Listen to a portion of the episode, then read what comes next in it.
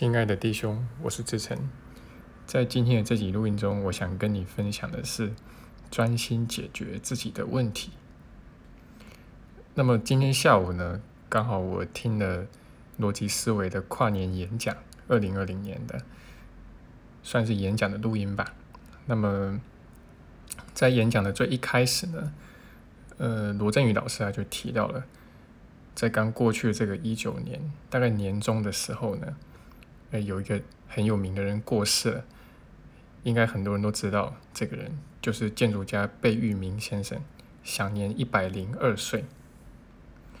那么他当然是举世有名的建筑师啦。那就在我所居住的城市台湾的台中，也有他所盖的一栋叫路思义教堂的地方啊，就在台中的东海大学里面。基本上台中人大概都知道。呃，这个大学里面有这栋建筑，那它当然也是这栋大学当之无愧的一个地标性的建筑啦，也已经有很多年的时间了，在我很小的时候就有。那不过他虽然是举世有名的建筑师呢，但是呃，也是听了这个罗老师讲呢，我才知道啊，因为其实我对贝聿铭没有什么认识跟研究，但听了他讲，我才知道说，其实他过往所做的每一个建案。其实都是一次的磨难，都是很大的考验。那包括就是我曾经有去过法国的罗浮宫，那么在罗浮宫的入口处呢，你可以看到就是有一个玻璃的金字塔，那那个应该是你买票进场的地方。那这个玻璃金字塔呢，也是贝聿铭的一个作品嘛，而且是很有名的一个作品。但这个金字塔呢，也被法国人唾弃了有十多年的时间。哦，那真的是唾弃哦，因为真的有人会在上面吐口水，表示他的不屑。不过当然呢，你也知道这个这个法国的那个巴黎的那个地标性的建筑嘛，哦，那个巴黎铁塔呢，也是很长一段时间被这个法国人所唾弃啊。不过现在已经变成是一个建筑的经典。那么曾经就有人问过贝聿铭说：“你怎么去面对？”这么多的这些批评你的人呢？这些批评，那他回答说：“我没有时间去管那些批评，因为我专心解决自己的问题都来不及。”那今天也就是听到罗老师讲的这一段呢，让我觉得深有所感，因为这个其实也是我亲身走过的路，那也是我在今天的录音很想与你分享的一个部分。但论名气来说，我远远的比不上贝聿铭啊。不过，就在我刚出道的时候，那也是七年前。那时候在台湾的奇肯圈子啊，其实我也招致了不少批评。然后这些批评我的人呢，其实他们大致上就是怀疑我出来教学的动机啊。他们认为我是要树立自己的特殊性，甚至是自己要成为一代宗师啊，有这个大师梦吧。那你会发现，只要在一个圈子里面，你稍微有点名气的时候，呃，就会遇到同样的问题，啊，就是会有些人在后面批评你，啊，那呃，一直到大概前些时候呢，都还间接的从呃道友的嘴里听到别人对我的批评，好，那。那一阵子呢，其实因为这样的一些流言蜚语啦，那对我来说也是一个刻骨铭心的经历了。啊，那因为以前从来没有经历过这样的情况，被很多人在背后攻击。哦，那当然后后来因为好在是有这个奇迹课程的，哦，那也很庆幸是学了这个奇迹课程，那所以才有办法透过宽恕，最后真的去跨越了。这件事情，然后你在我的公众号还有教学网站里面也都可以找到那篇文章，就是标题就是如何面对别人的批评。那这个也是我自己在上课或者工作坊的时候很常举的例子，以及与学生分享，因为这个几乎是每一个人都会遇到的。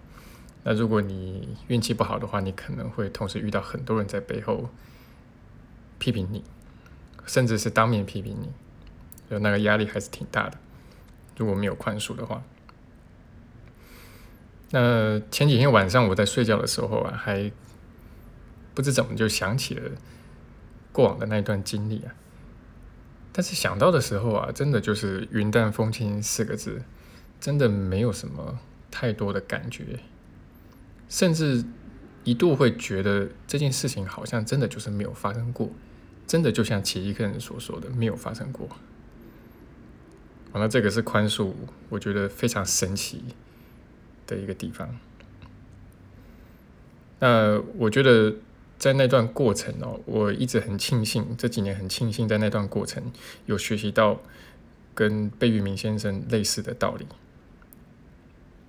那后面这几年呢，其实我就是越来越专注的在解决自己的问题，好，然后就是努力做自己的事。好，如果你已经看清这件事情是你现在该做的，这个是正确的方向的话。那就义无反顾的投入去做，然后投入长期的时间跟精力去做。那这个呢，也可以说就是奇迹课程的精髓吧。因为奇迹课程它要修正的就是你的信念嘛，没有别人，对吧？所以它可以说就是只有一个指导原则：专心解决自己的问题。那实际上，你越把时间花在解决自己的问题，然后经年累月怎么做，那你的成就也就会越大。不管是在任何一个方面，几乎都是这样的。那当然，就现实层面来说，外面那些人到底能够把你怎么样呢？他们都在批评你，他们能把你怎么样？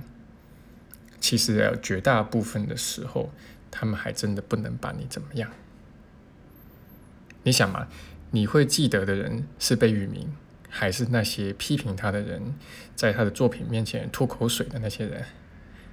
你连他们的名字都不知道，是吧？哦，那其实我自己这样做奇异课教学一路走来，都会有人批评啊，啊，不管是我画的图啊，我写的文章，文章的内容啊，还有我的教学方式啊，都招致各式各样的批评啊，而且现在是网络的时代啊。那你要去分享、去推展，你一定要把你的东西上网。那上网呢？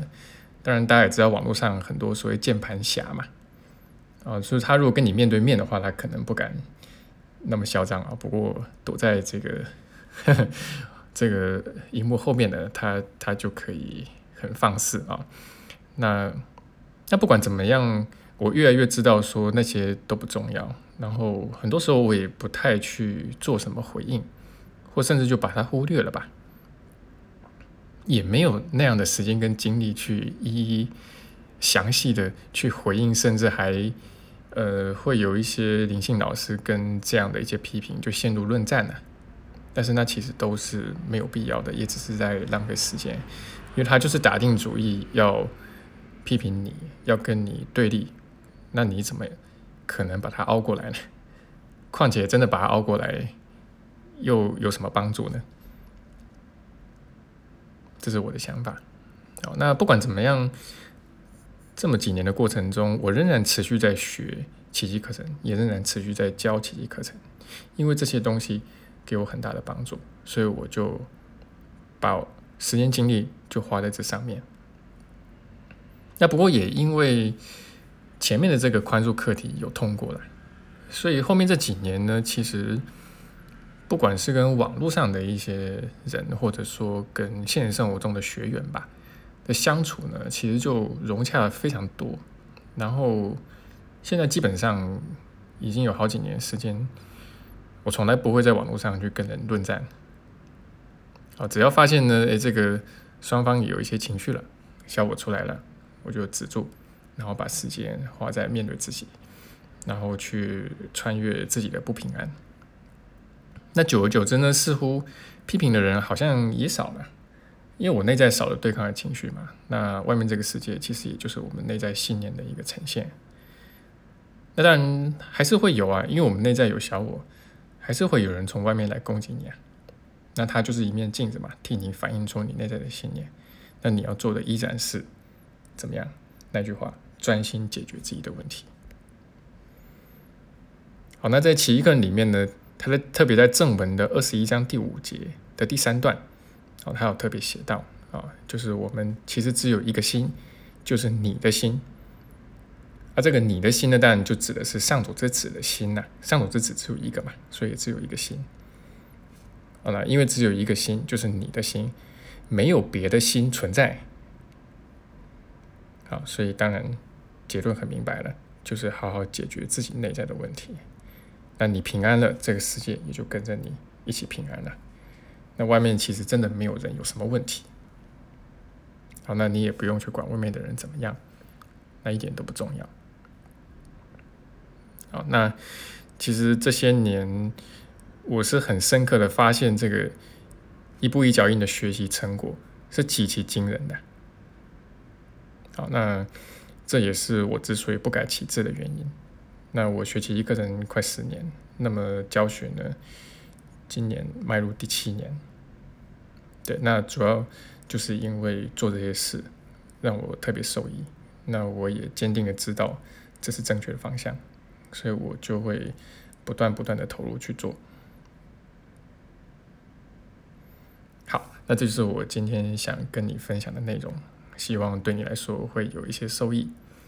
那最后呢，我也分享一下，就是我们预计在二零二零年的二月的二十二号到二十三号，在台北举办工作坊，已经可以开始报名了。那我们这次工作坊的一个主题。呃，也算是我的专长了，就是疾病与疗愈。哦，那我们也有提供早鸟和双人优惠，到一月底。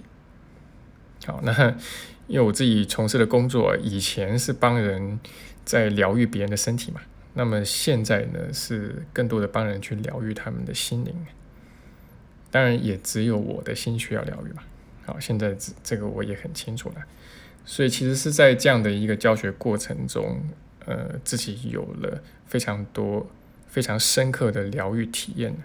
那这个也是我在这个工作坊上面很乐于分享的，包括身体与心灵的关系啊，疾病是怎么来的，疗愈的本质是怎么什么啊，然后怎么疗愈，好，以及时下这个流行的一些疗愈的观念，好，到底对不对呢？好，甚至是一些。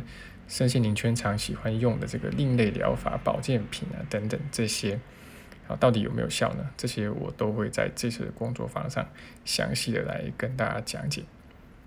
好，那期待你报名，然后一起来学习跟交流。